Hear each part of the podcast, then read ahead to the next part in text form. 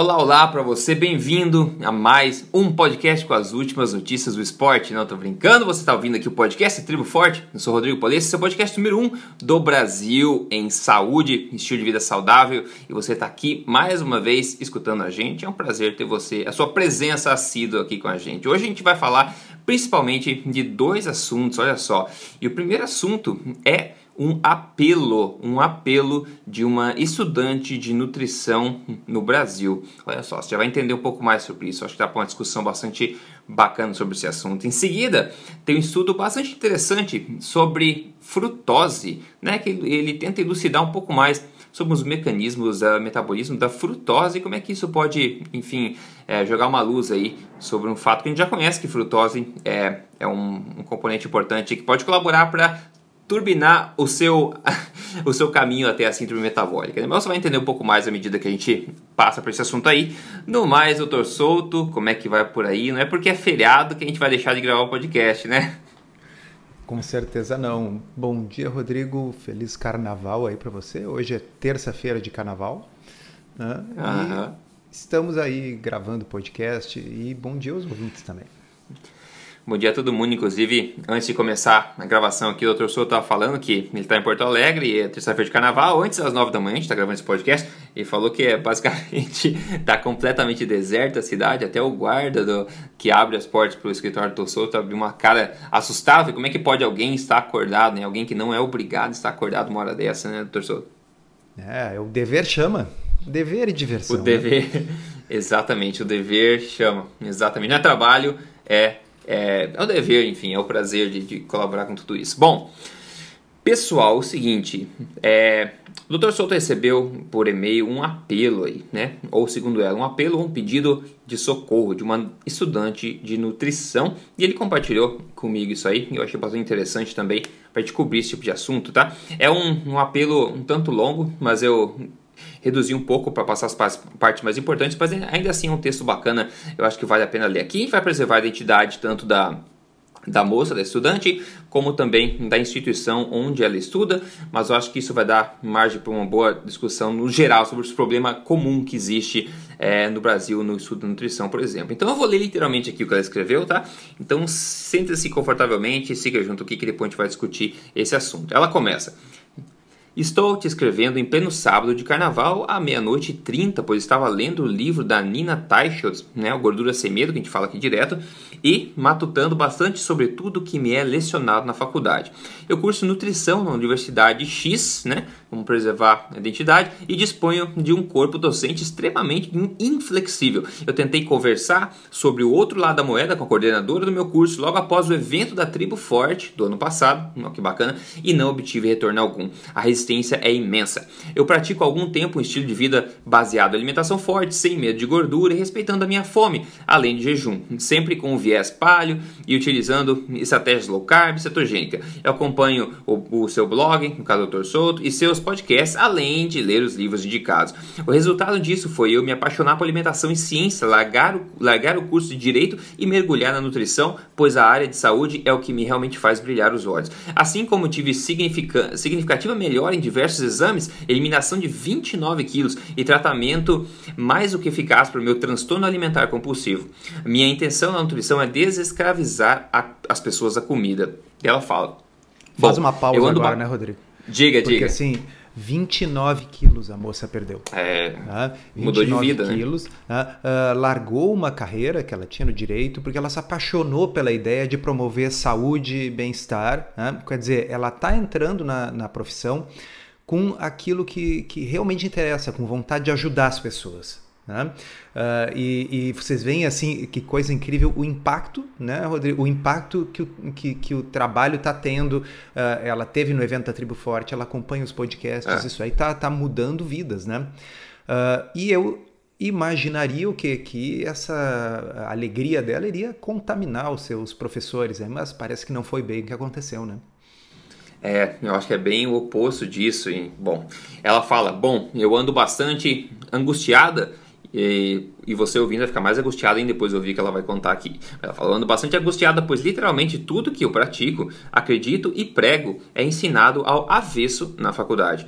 Na aula de sexta-feira, eu tive que ouvir diversas afirmações, ela fala provocativas, de uma professora que sabe que eu sigo essa linha.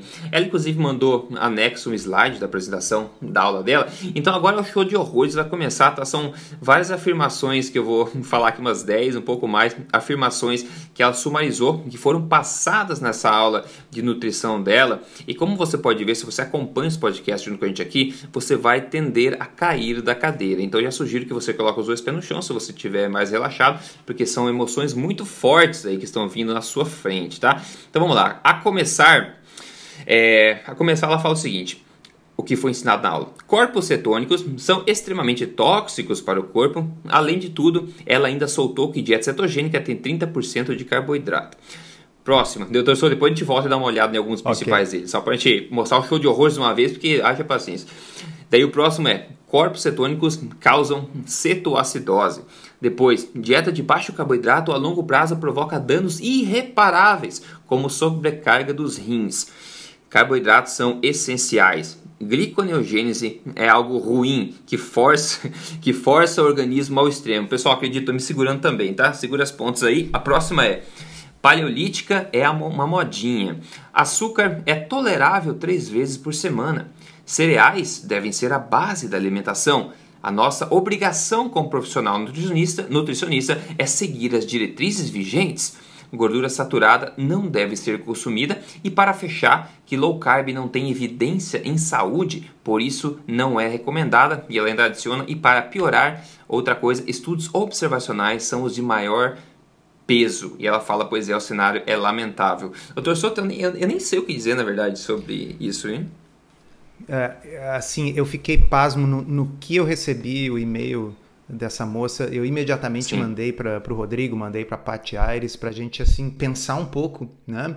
Uh, que uh, eu vou começar não pelas partes de nutrição em si, mas eu vou começar por uma frase que é, uh, para mim, Rodrigo, uma das que mais me chocou. Nossa obrigação como profissional nutricionista é seguir as diretrizes vigentes. É, e quem que faz as diretrizes vigentes não nutricionistas? Veja bem, uh, existe, não é, existe um motivo pelo qual os cursos uh, são divididos em ensino básico, ensino, uh, ensino médio, né? ensino fundamental, ensino médio, ensino superior. Ensino superior é o momento em que a obrigação é questionar as diretrizes vigentes. Tá Gerar certo? conhecimento. Né? Gerar conhecimento. Veja bem, o, o que ela está colocando aqui seria mais ou menos o, o que acontece dentro de um, uh, de um convento, tá certo? Regime militar. Dentro, né? dentro de um regime militar, onde a, a, a obrigação é seguir e recitar as diretrizes vigentes. Ok? É, Se todo mundo fizesse isso, nós ainda estaríamos na Idade Média, tá certo? Se é. todo mundo simplesmente seguisse as diretrizes vigentes. Ah, claro, a gente não vai questionar a diretriz com uma coisa doida. A gente não vai questionar a diretriz com uma coisa que a gente imaginou quando estava assim comendo um cogumelo alucinógeno, tá certo? Ah, a gente questiona a diretriz com novos estudos, novos fatos. Tá? Como por exemplo ensaios clínicos randomizados. Mas aí vem a segunda frase que ela coloca, que é: para piorar, dois pontos, estudos observacionais são os de maior peso. Aí você vê, Rodrigo, a coisa, o furo é mais embaixo.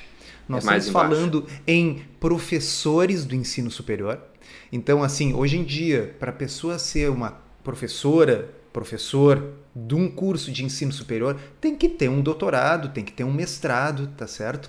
Uma pessoa que conseguiu chegar neste ponto da estrutura acadêmica e não entende a pirâmide, pirâmide da evidência, né? É. na qual uhum. o ensaio clínico randomizado, o experimento vem acima, é mais importante do que o estudo observacional. Uh, essa é uma pessoa que. É, se, uh, como é que eu vou dar um exemplo? É como alguém que, sei lá, que tivesse se formado em engenharia, mas não soubesse fazer uma raiz quadrada. Né? Uhum. Uh, é. É, é, uma coisa tão básica, tão elementar. Né? Então, uh, realmente me, me, deu uma, uma tristeza pelo. Uh, porque, claro, quando a gente, a gente imagina, olha, nós vamos pegar essas pessoas que, que são professores, são docentes de um curso superior, vamos mostrar as evidências e com isso as pessoas vão refletir sobre as suas condutas, quem sabe mudá-las. Mas são pessoas incapazes de sequer interpretar evidências, não tem condições disso. É, é grave. É. Vamos ver, é por exemplo, alguns exemplos aqui, né? Uh, corpos cetônicos são extremamente tóxicos para o corpo. Certa vez eu escrevi uh, uma postagem sobre corpos cetônicos lá no blog. Quem quiser, bota no Google solto dieta cetose, tá? argumentando que eu desafio o leitor a encontrar qualquer outra substância que seja menos tóxica do que um corpo cetônico. Tá? Uhum. O que, que eu quero dizer com isso? Vamos ver, pessoal, a, a, a, diferença entre os níveis de corpos cetônicos no sangue de uma pessoa que está comendo uh, bastante carboidrato, tá certo? Se você pegar o seu amigo que comeu arroz e depois comeu churros de sobremesa tá? e medir os corpos cetônicos nele, tá? depois você pega alguém que está fazendo uma dieta cetogênica há 30 dias tá? e mede os corpos cetônicos de novo pode haver uma diferença de cerca de 30 vezes entre os níveis de corpos cetônicos num caso e no outro. E, no entanto, essa pessoa que está um mês fazendo uma dieta cetogênica, ela não está em cetoacidose como a pessoa imaginou, ok? Ela está Sim. em cetose nutricional. Ela tem os corpos cetônicos cerca de 30 vezes mais alto do que aquela que está comendo arroz com churros. No entanto, esses níveis estão longe, mas muito longe de representar doença ou qualquer risco. Tá? É, então, é. Uh, por exemplo, pessoal, se nós pensarmos assim, a glicose normal é até 100 no sangue. Tá? Uma pessoa com 600, 700 de glicose está em risco de vida. Tá? E uhum. isso é apenas 6 ou 7 vezes o nível normal de glicose. Tá? Uh, ou seja, a glicose, que a própria professora da nossa leitora diz que é absolutamente essencial que você coma. A glicose é mais tóxica do que os corpos cetônicos. Sim, até água e oxigênio no sangue é mais água, tóxico que cetônicos. A, a, água é bem mais tóxica do que a glicose, por exemplo. Ah, por quê? Exato. Porque se eu, se, uh, a pessoa vai morrer muito menos antes de eu conseguir dobrar a concentração de água no sangue, mas muito menos. Pois é. Ah? Pois é. Se nós formos ver então os eletrólitos, coisas como sódio, potássio, uh, cálcio, fósforo, uh, a tolerância do organismo é muito menor. Tá? Vou dar um exemplo para vocês. Potássio varia de 13,5 mais ou menos até 5 e pouco mais ou menos. Tá? Ou seja, se eu uhum. pegar um potássio 13,5 e dobrar ele para 7, a pessoa está em risco de vida. Tá? Uhum. Agora, corpos cetônicos eu posso fazer 30 vezes mal e a pessoa está melhor do que ela estava antes. Ok? Porque é. agora ela vai estar tá se sentindo bem, tendo um uh, resultado melhor na atividade física, com menos fome, mais clareza mental, uh, enquanto que a pessoa do potássio vai estar tá morta, tendo uma arritmia cardíaca. Tá? E outra coisa, né? A cetoacidose nunca vai acontecer numa pessoa saudável. Mesmo que a pessoa nunca. fique semanas sem comer absolutamente nada, nunca vai chegar no nível de cetoacidose, né? Exatamente, o que nos traz para a segunda frase incrível da pessoa, que é aquela ali, né? Essa Corpos é cetônicos causam cetoacidose. Sim, a rigor tá certo, né? Assim como glicose causa hiperglicemia, se você tiver demais. É. Tá? Assim como uh, potássio causa hiperpotassemia, se você tiver demais. Agora, como o Rodrigo acabou de dizer, não tem como uma pessoa que não tenha diabetes tipo 1 ou que produza simplesmente uma quantidade suficiente de insulina, que não esteja a caminho de desenvolver um diabetes insulino dependente, desenvolver cetoacidose com dieta, não importa o que coma. Uma pessoa que dá aula de nutrição num curso superior tem que saber isso. Por isso que o que me preocupou nesse e-mail, não, vamos dizer, não não é tanto a, a, ignorância das coisas em si, mas é que essa ignorância não está sendo professada por uma pessoa que foi pensada aleatoriamente na rua. Era uma professora de ensino superior. É a mesma que acredita aqui, que ela falou de gliconeogênese é algo ruim que força o organismo ao extremo. Se, algo, se gliconeogênese não existisse, estava todo mundo morto já. Exatamente. Ah, não, e vejamos, existem ensaios clínicos. Aliás, uh, este uh, semana passada nós conversamos sobre o estudo da Virta Health, que não, não é um é. ensaio clínico randomizado, mas é interessante porque eles mediram cetose picando o dedo por um ano. Tá?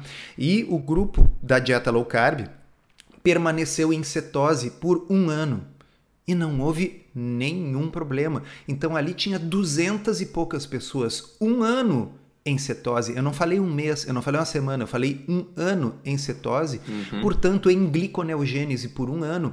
E as provas de função hepáticas estavam melhores no fim do exame do que no início, no fim do estudo, do que no início. É, assim, um ótimo então, exemplo. Se, uh, não, uh, veja bem, é, é uma coisa filosófica. Eu, eu, acho que sempre é uma oportunidade aí dos ouvintes. É, tem muita gente que sabe, talvez tenha gente que não tenha se dado conta.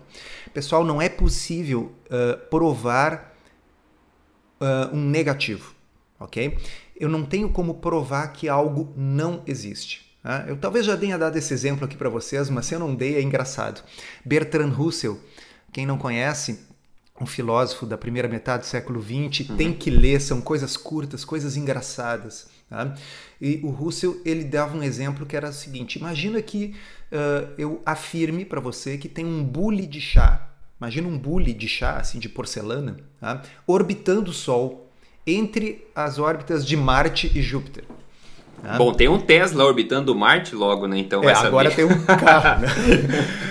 Mas imagine que eu afirme que além do carro do Tesla tem um, um bule de chá. Tá? E a pergunta dele era o seguinte: quem consegue provar que eu não, que eu estou errado, que o bule de chá não está lá?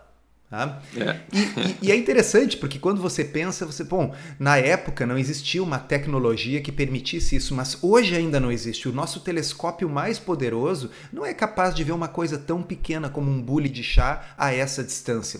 Então eu não tenho como provar que não existe. E o que ele estava querendo explicar com isso é o seguinte: não existe como provar um negativo. É absolutamente uhum. impossível provar que não existe um bule de chá orbitando. E aí a conclusão é: quem afirma um absurdo é que tem o ônus da prova.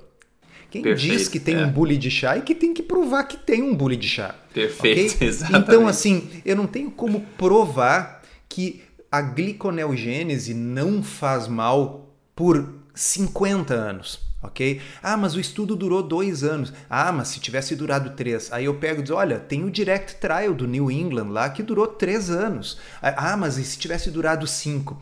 Bom, se esse joguinho for dessa forma, né, é. nunca é possível provar um negativo. A pessoa que afirma que faz mal é que tem que provar que faz mal. Cadê a evidência de que faz mal? Cadê a evidência de que o bule de chá está orbitando o Sol?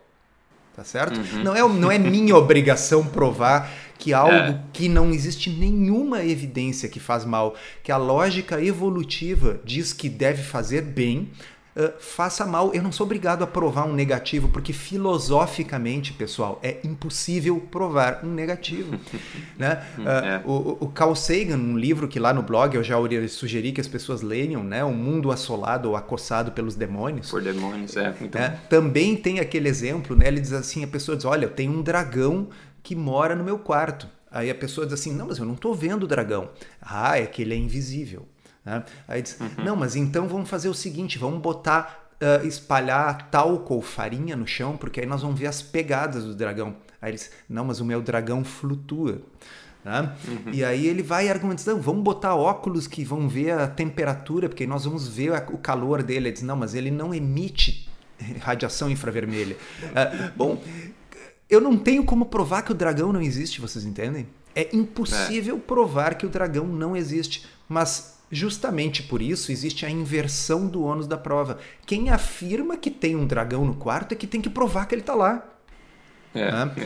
é, então, até que alguém prove que gliconeogênese no longo prazo é um problema, sendo que por mais longo os prazos dos estudos até hoje só apareceram vantagens, é obrigação da pessoa que afirma que tem o bule de chá, que tem o dragão, que a glicogenogênese faz mal, provar que faz mal. Tá? Dieta de baixo uhum. carboidrato, carboidrato a longo prazo provoca danos irreparáveis como sobrecarga nos rins. Sempre que eu leio esse troço de sobrecarga nos rins, Ai, isso me causa cara, um incômodo, Rodrigo. É, porque um incômodo é uma boa palavra, viu? É, é, me causa um desconforto quase físico, assim, é como sei lá, se a gente subitamente se desse conta que, que tem alguma coisa dentro do sapato que não deveria estar tá lá. Né? É, ah, Porque é, é. sobrecarga, assim, isso não é exatamente uma linguagem que, que, que deveria, deveria ser aplicada dentro do curso superior. Né? Uh, então, por exemplo, uh, quando eu digo assim, olha, se a pessoa tomar uh, excesso de anti-inflamatórios, tá? tomar muito ibuprofeno, indometacina, essas coisas, que isso vai fazer mal para o rim. Uh, se é o, o, o Dr. José Neto, que é nefrologista e que teve conversando conosco no episódio passado, ele estaria aqui comigo dizendo assim: não, palavra técnica não é sobrecarga, né? Se você falar com o nefrologista, ele vai dizer: olha, isso aí vai provocar uma nefrite túbulo intersticial. Quer dizer, é uma linguagem cientificamente correta. Né? Nós estamos dizendo qual é o dano que ocorre. Sobrecarga é mais ou menos como como sei lá, como como sua avó diria, assim, se botar muito peso na carroça vai sobrecarregar o burro, tá certo? Exatamente. E, então, assim, isso não é uma linguagem sequer precisa para estar tá sendo utilizada no curso. Sobrecarga como? De que forma uma dieta de baixo carboidrato, carboidrato sobrecarrega o rim? Tá? A pessoa tem que ser precisa, esse é um curso superior, pessoal. Isso não é ensino fundamental. Tá? É, então, é. tá, eu sei a resposta. Elas vão dizer, ah, porque tem muita proteína. E a imprecisão, de novo, é um curso de nutrição. Pega qualquer é, é. estudo, qualquer ensaio clínico randomizado de low carb, onde é que está essa muita proteína? Os grupos low carb, em praticamente todos os estudos, consomem a mesma quantidade de proteína do que os grupos que não são low carb. Isso é sabido. E ainda assim também sabido. é sabido que até o excesso de. A tentativa de colocar uma, de sobrecarregar o rim em pessoas saudáveis não acontece mesmo com é, mais consumo de proteína. E é comprovado mas, isso já. E, exatamente, mas eu digo assim, Rodrigo, se fosse assim, a, a, a pessoa que falou isso para ela é uma professora de um curso de nutrição. É, se, fosse, é, é. se fosse um professor de um curso de uh, urbanismo, entendeu? Assim, e o professor de urbanismo achasse que o excesso de proteína está sobrecarregando o rim, eu entendo. Tá? Mas é, professor é. de nutrição, como estuda isso, ele deveria dizer assim: olha, pessoal, tem gente que imagina que o excesso de proteína possa ser ruim porque causa hiperfiltração glomerular. No, no, no, tá? Assim, nós estamos no curso superior da área de saúde, é hiperfiltração glomerular que ela tem que falar, porque a linguagem tem que ser técnica. Quem sobrecarga é o um negócio na carroça. Tá? Uhum, uh, Agora, na realidade, ela é dizer, no entanto, nós somos nutricionistas. Nós fomos no PubMed, nós avaliamos os ensaios clínicos randomizados e, pessoal, a verdade é que os estudos em condições de vida livre de dieta low carb mostram que o consumo de proteína é virtualmente o mesmo do que em qualquer outra dieta. Ah. Tá? Agora, indo um pouco mais longe, o Rodrigo acabou de falar agora um minuto atrás. Existem estudos nos quais de propósito foi utilizada uma dieta hiperproteica. E mesmo nesses não existe prejuízo da função renal. Tá? Ah, mas os estudos duram um ano, os estudos duram dois é, anos. Aqui é Bom, o mesmo argumento, né? Bule de chá. Tá? É. Cadê o estudo que mostra dano a partir do qual eu posso intuir Bom, olha só, tem esses três estudos aqui que mostraram prejuízo para a função renal por causa de dieta. Tá? Então, é, em função disso, pessoal, nós temos que ter precaução. Cadê os estudos? Tá? Uhum, Eu posso uhum. citar para vocês, quem quiser, bota aí no Google, solto, dieta insuficiência renal. Tá? E vocês vão ver lá estudos, um estudo observacional com 6 mil e tantos pacientes acompanhados por uma média de 6 anos, mostrando que aqueles que consumiram uma dieta com mais proteína tiveram mais proteção contra a piora da função renal. Tá? Tem um uhum. outro é, estudo é, com 8 mil e poucos pacientes na mesma postagem, mostrando que após um segmento de não me lembro quantos anos, ah, não houve nenhuma relação entre o consumo de proteína e piora da função renal. E por fim, tem um ensaio clínico randomizado nesta mesma postagem que vocês vão dar uma olhada. Ah, e esse ensaio clínico randomizado com 190 e poucos pacientes, acompanhados por uma média de mais de 4 anos. Pessoal, um ensaio clínico randomizado. Todos os pacientes nesse estudo já tinham insuficiência renal, quer dizer, era pessoal que já tinha o rim doente. O grupo que consumiu menos proteína teve uma piora mais acentuada para a função renal. Quer dizer, uhum. havia uma relação inversa. Ah, então, assim, isso significa, no mínimo, se você não quiser aceitar que é o oposto do que a professora ali falou, significa, no mínimo, que não dá para afirmar que existe correlação entre proteína na dieta e desenvolvimento de, de, de disfunção renal em quem tem rim normais. Tá? Além do que ela, como professora de nutrição, deveria estar por dentro da literatura científica da área dela, ou seja, da área de nutrição, e saber uhum. que dietas de baixo carboidrato são normoproteicas, não são hiperproteicas. Então, sim, é lamentável. É como se fosse um engenheiro que não sabe fazer potenciação, que não sabe fazer raiz quadrada, que não sabe fazer MMC. É, é, é, meus vídeos às vezes eu, eu critico veementemente uh, nutricionistas incompetentes ou médicos incompetentes. E tem alguns comentários que vêm, né? Ah, Rodrigo, mas tem que respeitar a profissão. Eu falei, não, eu tô respeitando a profissão. Eu tô desrespeitando, não. Eu tô chamando a atenção dos incompetentes. Assim como tem mecânicos incompetentes, professores incompetentes em todas as áreas. Se você é incompetente, essa é uma falha muito grande. Você não está exercendo a tua profissão na melhor da sua habilidade, né? Então, no caso da saúde, o dano é pode ser potencialmente fatal, né? Então, é grave o problema, né? É que, Rodrigo, o, o que acontece é assim, eu não, o, o, que nós estamos fazendo aqui não é argumentar que qualquer um que acha que low carb não é a melhor estratégia é um incompetente. Não é isso que nós estamos dizendo. Existem claro argumentos interessantes, existem argumentos bem fundamentados a favor de outras estratégias, tá certo? Mas aí é. a pessoa não, não chega falando, ó, isso, se a pessoa chega falando que causa cetoacidose, é uma pessoa de uma ignorância crassa e não tem como conversar tá bem? Se a pessoa chegar e disser para você o seguinte, olha, uh, uhum. não tem um estudo, um ensaio clínico randomizado durando 10 anos comparando uma dieta low carb com a dieta usual das pessoas e mostrando, por é. exemplo, que vai haver uma mortalidade menor. Aí eu vou ter que me sentar e aceitar, olha, realmente não tem. Tá? Realmente não tem e eu acho que deveria ter. Eu acho que está caindo de maduro, dado o nível de evidência que nós temos dos benefícios no curto prazo, é muito importante que uh, institutos uh, e organizações governamentais, tá certo? que têm o dinheiro e a condição de fazer um ensaio clínico randomizado com duração de 10, 15 anos, envolvendo 20, 30 mil pessoas, que conduzam esses estudos para botar uma pá de cal logo sobre o assunto. Afinal, low carb, além de te ajudar a emagrecer, além de reverter o diabetes, além de reverter a síndrome é. metabólica, será que low carb vai aumentar sua longevidade nos próximos 10 ou 20 anos? Eu tô louco para saber isso e eu concordo que nós não sabemos. Agora, isso, um, isso sim é uma discussão num nível elevado de discussão, num nível compatível com o curso superior, num nível compatível com o que a gente espera da crítica de um curso é. superior. Agora, dizer assim, você é bobo, você é feio, você é chato, que é o nível que está sendo a discussão aqui da professora, da nossa leitora, é complicado, pessoal. Entendeu? Assim, chega assim, olha, por que, que eu não gosto é mesmo do fulano? Nível. Ah, porque ele, é, uhum. é, porque ele é chato, porque ele, porque ele é bobo. Uh, entendeu? É esse o nível da discussão, sabe? Assim, é porque cora porque porque ceto, porque dá cetoacidose essa dieta. Assim, meu é. Deus, pessoal, entendeu? Isso é, é, é, é grotesco, é triste, é, é, é, ridículo, provoca uma vergonha alheia muito grande, uma vergonha alheia que chega a doer. É, se você está ouvindo esse podcast há um bom tempo, você deve ter notado aí que o Dr. Souto se alterou com esse, com esse assunto, Dr. Souto, e merecidamente também, vamos dizer a verdade. Né? Não tem como manter a, a paz mental, né? E a, o zen de frente a uma aberração dessa, né, de pessoas que estão gerando novos profissionais, né? O problema, é. a raiz da árvore está com problema, né? Não tem como manter. Então, assim, eu escolhi esses tópicos ali porque esses me deixaram loucos mesmo. Porque tá, por exemplo, cereais Sim. deve ser a base da alimentação.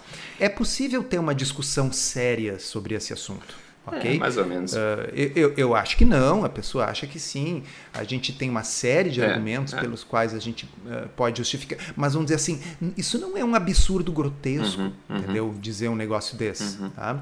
Uh, açúcar é tolerável três vezes por semana. A cianeto veja... também é, assim, em pequenas doses. Hã?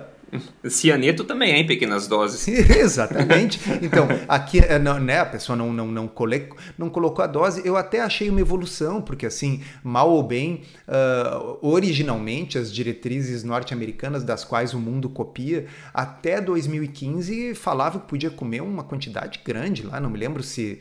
Uh, 12 colheres de chá de açúcar todos os dias, aí baixaram para 6, se não me engano. Tá? Então, assim, provavelmente se a pessoa for comer o equivalente a uma colher de chá de açúcar uh, por dia, acho que não vai fazer mal mesmo. Aliás, o outro assunto que nós vamos falar depois aí também toca nesse assunto. Né? Uh, o corpo é sim capaz de tolerar pequenas quantidades de açúcar. Então, vamos dizer, aquilo ali é questionável. Obviamente, o que seria ridículo e, e seria afirmar que a pessoa é obrigada a comer é. açúcar algumas é, vezes exato. por semana para não morrer exato. ou algo assim. Né? Uh, paleolítica é modinha, né? é uma dessas outras coisas que pega mal e produz vergonha alheia a pessoa dizer isso a partir do momento que tem ensaios clínicos randomizados publicados na literatura peer review, inclusive uma meta-análise publicada sobre dieta paleolítica na literatura peer review, mostrando não apenas que é eficaz para a melhora da saúde das pessoas, mas que é melhor do que as dietas com a qual foi comparada. Uhum. Tá? assim, ó, veja bem, eu, eu acho sim que tem muito modismo ao redor da história Com da dieta paleolítica. Com é. certeza, inclusive me irrita às vezes. Tá? Às vezes eu posto alguma coisa lá no Facebook e aí já vem o pessoal que segue de forma mais fanática, paleolítica, argumentar, enfim. Uh, se aquele uh, sal era do Himalaia, uh, tá certo? É, exato, se, exato. É, esse tipo de coisa que sim, é, é modinha. Ah, mas dizer para. Pensa bem, isso aqui foi dito num curso superior, numa sala de aula para alunos de graduação. A pessoa teria que dizer: olha, embora tenha muito modismo hoje em dia em torno deste conceito, a realidade, pessoal, é que existem ensaios clínicos randomizados mostrando que essa dieta paleolítica apresenta sim uma série de vantagens em pacientes com sobrepeso, em pacientes com síndrome metabólica, incluindo perda de peso e melhora de uma série de parâmetros de risco cardiovascular. Essa, esse é o nível do discurso que uhum, se espera num uhum. curso superior. Uhum, uhum, exatamente. Mas vamos, vamos ver o apelo final da nossa estudante, porque ela pede, faz um pedido de ajuda aqui no final. Então, é, só para completar o e-mail dela, ela passou todas essas, essas coisas, depois ela falou: Pois é, o cenário é lamentável. Eu me sinto extremamente triste. Esse tipo de posicionamento dos meus professores mexe muito comigo. Eu tenho que afirmar essas atrocidades na prova. É difícil fingir demência. Hum, olha só. Minha vontade é imprimir diversos estudos e meta-análises, além de comprar alguns livros para dar para o meu, o meu corpo docente. Por enquanto, me mantenho quieta. Gostaria muito de uma luz, de um direcionamento. Eu queria saber se devo insistir, levar estudos, livros, tentar até o fim não desistir de jeito nenhum de mudar essa realidade ou se só vou fazer o povo pegar bronca de mim à toa. O meu coração diz para continuar firme no propósito. Ele fala: Você está mudando o mundo de muita gente, quero fazer isso também. quero melhorar a minha realidade como aluna para disseminar a verdade academicamente e no mundo das minhas colegas que já já atuarão no mercado e trabalharão comigo. Como posso fazer isso? É um pedido, né? É um apelo Não. verdadeiro esse. Bom, a primeira coisa a gente está fazendo aqui lavando a sua alma hoje, né? Eu, é, pelo menos, estou lavando a minha. É, largando todos os demônios na, soltos aí. É, mas um, eu, nós estávamos, eu e o Rodrigo, conversando com a Paty Aires, né, que está tá se formando em nutrição uh, uh -huh. este ano. Tá? Uh, e a Paty falou aquilo que eu acho que talvez seja a abordagem mais correta. Eh, vamos imaginar professores com esse nível de anticorpos, de preconceito contra qualquer coisa que seja diferente do que está nas diretrizes. Se você pegar e mostrar uh, um episódio do podcast da Tribo Forte, especialmente se for esse aqui, depois de eu falar as coisas que eu já Aí falei. Aí lascou. Uh, não vai dar certo, quer dizer, só é, vai aumentar vai a, a, a, inimizade da, da pessoa, os anticorpos. Tá? Da mesma forma, se você mostrar blog, né? a pessoa vai dizer, ah, blog, o que, que é blog? Por que, que eu vou respeitar um blog escrito por alguém que não é um professor, que não é nutricionista? Então também não é o caminho. Tá? E o caminho também não me parece ser confrontar a pessoa em sala de aula e deixá-la embaraçada. Né? Levantar a mão e dizer assim, Mas, professora, e o ensaio clínico randomizado que saiu no New England em 2008, sabe? Aí a pessoa vai estar confrontada perante uma turma constrangida, embaraçada, envergonhada, e a reação dela não vai ser dizer, puxa vida, foi mal, desculpa. A reação dela vai ser falar que você é um lixo, lhe humilhar em público de volta, tá certo? Então, quer dizer, não, não é por aí. A Paty disse que conseguiu ganhar a confiança e mudar a cabeça de professores no curso dela, mas de que forma ela fez isso? Apenas com os ensaios clínicos randomizados originais impressos tá certo? E fora de aula. Tá? E pedindo depois, consideração deles, né? Pedindo o que eles achavam dos estudos, não colocando na cara deles. É, né? Isso. Depois, professor, olha só, eu achei um estudo muito interessante. Queria que o senhor desse uma olhada né, e me dissesse depois, porque eu fiquei confusa com o resultado, né, precisava de uma ajuda aqui para entender, é um pouco diferente daquilo que normalmente a gente aprende. Tá? Quer dizer, feito com jeitinho, com educação, Tá? Eu, talvez seja a melhor forma. Agora, claro, eu, eh, essa professora específica, essa que disse que um estudo observacional é mais importante que um ensaio clínico randomizado. É, aí complica um Já pouco. bem, isso é como você dar uma partitura para um GNU, é. Certo? Ele não vai sair tocando piano. É, é, exato. Assim, existem limitações, tá certo? Tem pessoas que têm limitações. Tá? É, como essas pessoas são escolhidas para a vida acadêmica, é melhor não saber. Tá? Mas é. assim, existe muita gente boa ali. Existe gente boa. Veja claro. bem, às vezes aquele, aquele seu professor uh, fez a sua tese sobre algum assunto super específico, tá certo? Então a pessoa fez ali a sua tese sobre, uh, enfim, uh, como se diz, polimorfismos genéticos de determinada enzima do ciclo de Krebs. Uh, uh, e, então, quer dizer, aquela pessoa pode não estar tá ligada nos ensaios clínicos da nutrição, mas ela tem formação científica, tá certo? Ela sabe fazer raiz quadrada. Uhum. Tá? Ela é. tem condições de pegar o estudo, ler e dizer assim: puxa vida, isso é incrível, eu nunca tinha me dado conta. E talvez para esta pessoa que você entregou esse ensaio clínico randomizado, impresso na impressorinha, assim, em papel, uhum. talvez aquilo seja a epifania dela. Seja, como dizia o Tim Noakes, o seu momento damasceno, né? Uh, eu acho que era São Paulo, né, que estava indo para Damasco quando, quando viu a luz, né, viu o anjo né? E, e, viu. Então, pode ser que esse, esse seja o momento damasceno da pessoa. Ela olha aquele estudo e diga assim: nossa, olha que incrível. Realmente, o grupo low carb, mesmo sem restrição calórica, perdeu mais peso e os seus exames de sangue, o seu risco cardiovascular diminuiu, pô, ao contrário do que a gente pensava. E aí a pessoa diz assim para ti, pô, muito interessante esse estudo. Bom, na hora que a pessoa voltar e disser, muito interessante esse estudo, você olha, e como esse tem vários outros. Aliás, o senhor gostaria de dar uma olhada nesse livro aqui? É um livro que toca exatamente nesse assunto, mas já dá de presente o livro, tá certo? Não, é, não, não diz assim, quem sabe compra. Leva é, escondido é. dentro da pasta. O sujeito deu uma abertura e entrega o livro. Porque isso aí é mais ou menos como funciona aquele esquema do uh, Hare Krishna, né? Hare Krishna, uhum. ele, ele pega e te entrega o livro. Olha, tá aqui o Bhagavad Gita. Né? É, e aí, aí você fica assim, pô, meio constrangido dizer, olha, não, obrigado, não quero. Ele diz, não, mas é presente. Aí você diz assim: ah, bom, tá, tudo bem. Aí ele diz: bom, em compensação, por favor, nós gostaríamos de uma doação para o nosso templo. É, ah, então é isso. Se a pessoa deu uma aberturinha, dá o livro da Nina Teichels ah, e depois, quando ele quiser, diz: não, não, não precisa, não, não, mas é presente, professor. E talvez, ao invés de dar uma doação para o templo, a pessoa doe um pouco da sua atenção e do seu tempo para ler aquilo ali e você vai estar tá fazendo o mundo um lugar melhor. Às vezes Perfeito. funciona.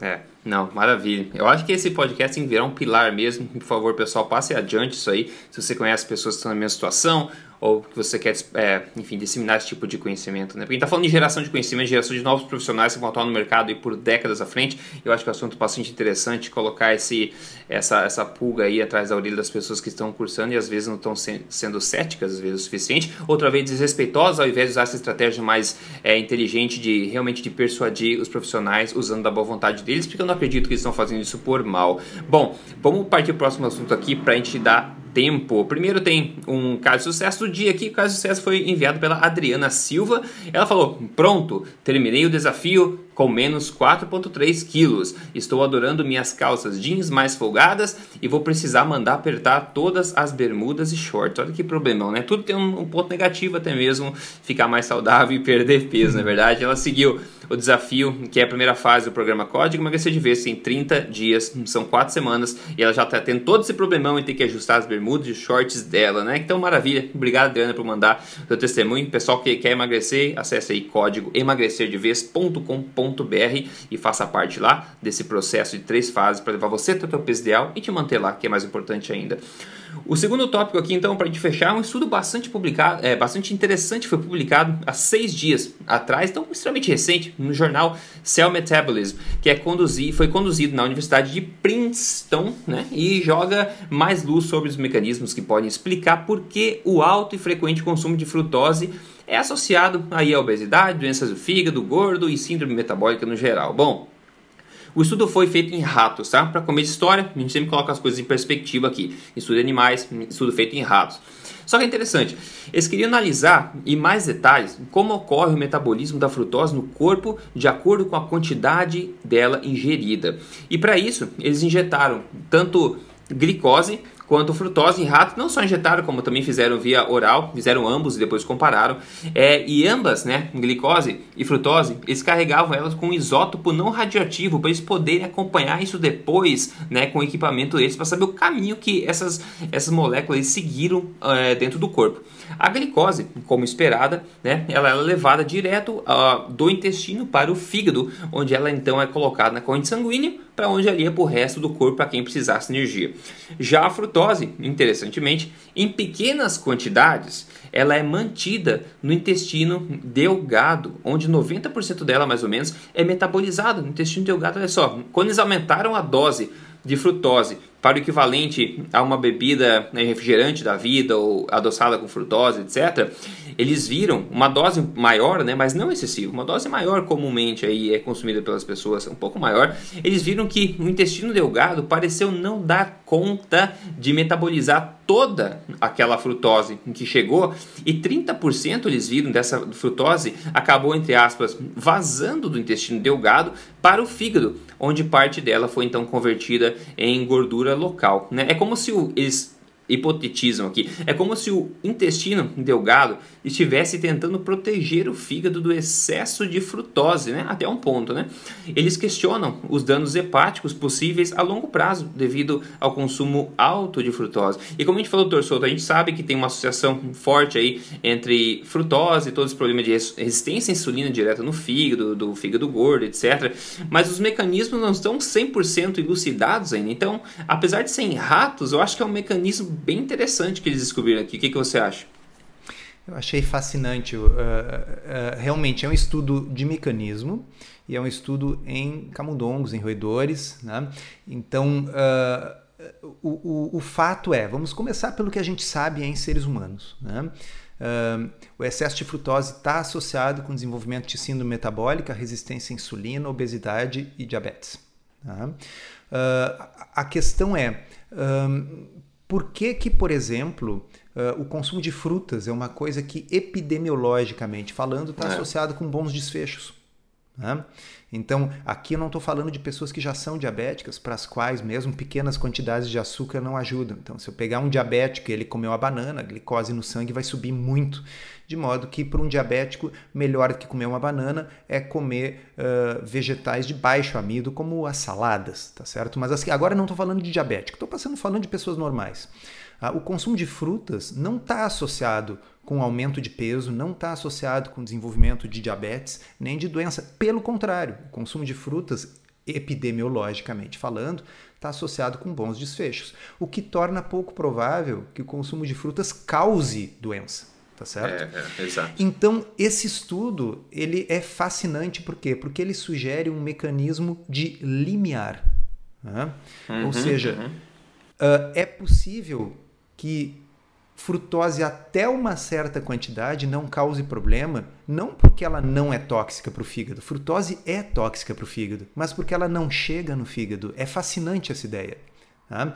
Ou seja, a frutose é sim tóxica, mas evolutivamente, os animais expostos à frutose desenvolveram um mecanismo para que essa frutose seja inativada ainda no intestino. Uhum. É incrível, pessoal, é genial. Ah, claro, eu posso estar assim pulando a carroça na frente dos bois, até que eu saiba, o estudo não foi reproduzido em seres humanos, né? Então, assim, nem, a gente nem sabe se isso acontece em seres humanos, mas eu apostaria que deve ocorrer e que talvez ocorra ainda mais do que nos roedores. Por quê? Porque entre uh, primatas, entre os grandes primatas, o consumo de frutas está presente do ponto de vista evolutivo. Né? Então, é bem provável que o nosso intestino consiga, assim, detoxificar, transformar em glicose e impedir que faça mal para o fígado quantidades de frutose evolutivamente compatíveis. E esse é o ponto. Tá? O, o, os autores, a, a, a, uma das reportagens que comenta o, o, estudo fala assim: olha, a quantidade de frutose necessária para fazer o bypass desse mecanismo intestinal, quer dizer, para acabar vazando para o fígado, seria o equivalente a um meia lata de refrigerante. Tá? Então, passou de meia lata de refrigerante é uma quantidade de frutose que o intestino não tolera mais. Agora, para consumir a quantidade de frutose que tem em meia lata de refrigerante, a quantidade de frutas silvestres que os nossos uhum. antepassados teriam que ter consumido na natureza é, é, é, é impossível. É desumana. É, é desumano. É. Então, uh, eu, eu acho assim realmente interessante quando um aparente paradoxo uh, se resolve ou tem o potencial de se resolver através de um mecanismo elegante que ninguém tinha pensado antes.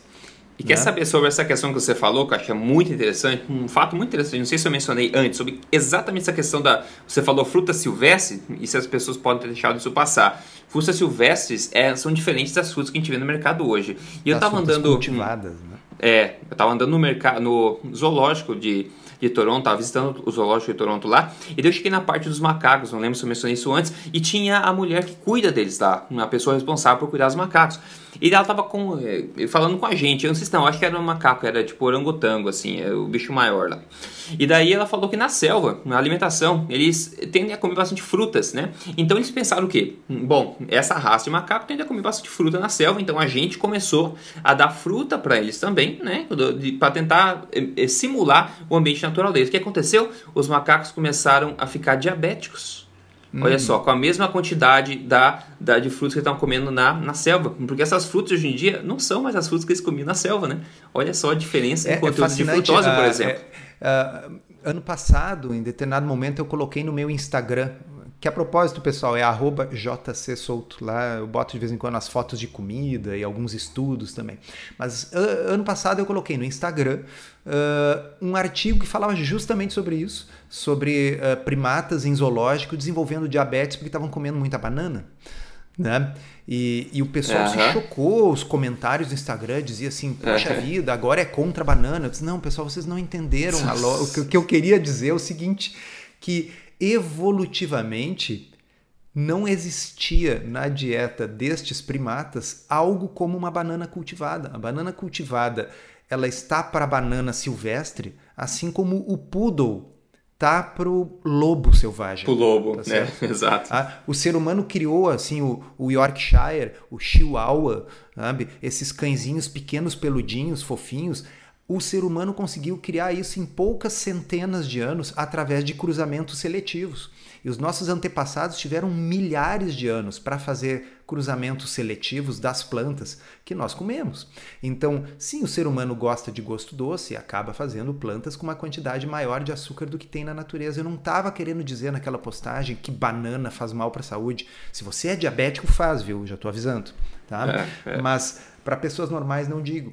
Mas uh, uh, o que acontece é o seguinte: esse estudo que sugere e é isso que eu achei interessante, por isso a gente selecionou para vocês aí, de que possa haver o que? Simplesmente um mecanismo de limiar, ou seja, uma certa quantidade de frutose naturalmente presente nos alimentos não é problema, mas a mesma frutose em quantidade maior pode ser problema. Por quê? Porque o fígado é protegido pelo intestino delgado até uma certa quantidade. E outra coisa muito interessante que o estudo mostrou é que se o animal, se o camundongo tivesse comido comida antes de consumir a frutose, o intestino era ainda mais capaz de proteger o fígado. O que fecha é. com esses estudos, aí sim, clínicos em humanos que mostram que se você vai comer carboidratos, vai comer uma sobremesa, vai comer uma fruta, que ela deva ser depois da refeição e não em jejum. Tá? Porque a capacidade do intestino delgado de buffer, né? de proteger, de, de, de segurar o excesso de glicose, é aumentada quando você consome algum alimento antes de consumir o alimento rico em frutose. Eu achei um artigo muito interessante. E aqui uh, é basicamente o contrário. Embora, vamos dizer, a, a, justamente a realidade, a gente sempre, sempre diz, tem precedência sobre os mecanismos. Né? Uhum, Mas no caso, nós já tínhamos a realidade. Nós já sabíamos que frutose em excesso faz mal e nós já sabíamos que frutose na quantidade presente em frutas para pessoas saudáveis não apenas não faz mal, como faz bem. O que nos faltava era um mecanismo para explicar esse paradoxo. Né? É, tá aí então, uma, uma boa hipótese. É, eu realmente nem sei se isso aqui acontece em seres humanos, foi testado em roedores, mas é uma bela de uma hipótese. Quem de vocês Sabe aí outra... uh, tá precisando arranjar um assunto para o seu doutorado? É, olha só que maravilha, exatamente. Uma coisa que eu li, estava lendo o estudo, eu vi nas entrelinhas, tá, que eu achei é, particularmente interessante. Gluconeogênese, novamente. É, grande parte dessa frutose que é tratada, metabolizada no intestino delgado, olha só, ela é transformada em glicose através do processo de gluconeogênese. E uma coisa interessante aqui é a parte, a parte que pega. A, a insulina, que é um hormônio que ele é conhecido já, né? Por, ele é conhecido por bloquear a gluconeogênese. Isso é um dos, um dos uh, princípios dele. Ele não bloqueia a gluconeogênese feita no intestino, dessa conversão da frutose. Ou seja, ao meu ver, converter essa frutose em glicose é tão urgente que nem a insulina consegue bloquear esse, esse mecanismo. Bastante é, interessante, é, assim, hein? nitidamente emula um mecanismo de detoxificação. É, né? exatamente. Uh, exatamente. No, uh, uma, uma, uma forma de pensar seria mais ou menos como a gente pensar assim: uh, por, por, que, é o nosso intestino que metaboliza a lactose, tá certo? Provavelmente lactose não foi feita para ser absorvida na íntegra. Não, não, sei se algum estudo já tentou injetar lactose na veia de um animal para ver o que, que acontece. Ah. Tá? Uhum. Mas, obviamente, não é natural. Né? O organismo transforma a lactose em galactose e glicose ainda no intestino. Tá? Então, uh, são mecanismos. Me ocorreu agora, aqui enquanto eu estava pensando, né? em, em, que o intestino está transformando algo em algo mais suave, menos tóxico, antes que isso entre para a corrente sanguínea. Né? Então, sim, o fígado é capaz de lidar com uma certa quantidade de frutose, mas o fígado é capaz de lidar com uma certa quantidade de várias toxinas. É quando ultrapassa um certo limiar que aí a coisa vira um problema, né? Exatamente. E bom, vamos fechar então. Eu sei que está de manhã para você, mas o que, que você degustou ontem à noite, porque ontem à noite foi, bom, feriadão, né? Ainda durante o feriadão, o que, que você aproveitou? Ah, então, Rodrigo, é engraçado porque o que eu degustei ontem à noite é o mesmo que eu degustei hoje de manhã, né? Porque eu resolvi ah, comer uma coisinha já antes comeu? de ir pra cá. É, okay. e aí o que, que a gente faz assim? Quando a gente acorda de manhã, abre a geladeira e encontra a janta. A gente come a janta de manhã, é simples. É, abre um sorriso no rosto, exatamente. Abre um sorriso assim, puxa vida, tá pronto, é só botar no micro-ondas, né? Uh -huh, uh -huh. Então eu tinha comprado esses dias uh, o sobrecoxa desossada. Tá? Eu, eu gosto com osso também, mas é que assim, desossado tava, tava bonito porque a quantidade de pele era bem maior. Tá? uh, e, é. Na realidade, foi isso que me chamou a atenção na embalagem. Eu já imaginei aquela pele virada para baixo na, na, na, na, na forma, né? Uh. Dourando, assim. Então, Crispy. eu comi. É, ontem de noite eu tinha comido esse franguinho desossado uh, e aproveitei e comi mais um pouquinho agora de manhã. Porque, pessoal, não existe nenhuma lei no Talmud ou no, no Antigo Testamento uh, que proíba a pessoa de comer frango assado no café da manhã. Né? É, é comida, mata a fome igual. E pode ser muito mais prático do que você pegar e ter que misturar uma granola com mil grãos inflamatórios, e tá certo? Uh, é, assim, é. pega a droga do frango e bota no micro-ondas. Então foi isso que eu fiz. É. Eu também segui o método preguiçoso, por coincidência. Eu comprei uma, um frango inteiro, aqueles que vem é, assado já no, no, mercado. Comprei inteirinho, daí comi metade do peito e uma coxa aqui com um abacate e umas doses macadâmias aí. Uma delícia também. Muito fácil, né? Tá pronto. É você pegar, cortar e colocar. É o método mais preguiçoso possível.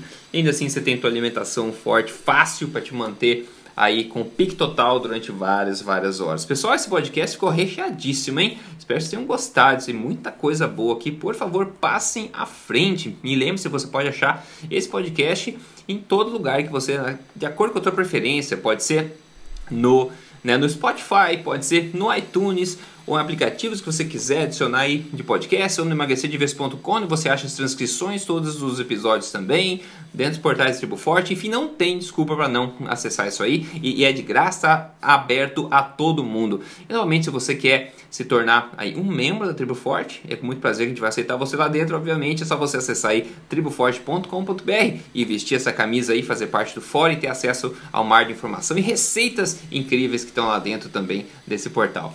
Pessoal, obrigado pela, por mais este episódio, pela sua audiência e também, doutor Souto, obrigado e por é, mais esse episódio quente aí, que eu acho que vai ajudar muita gente, né?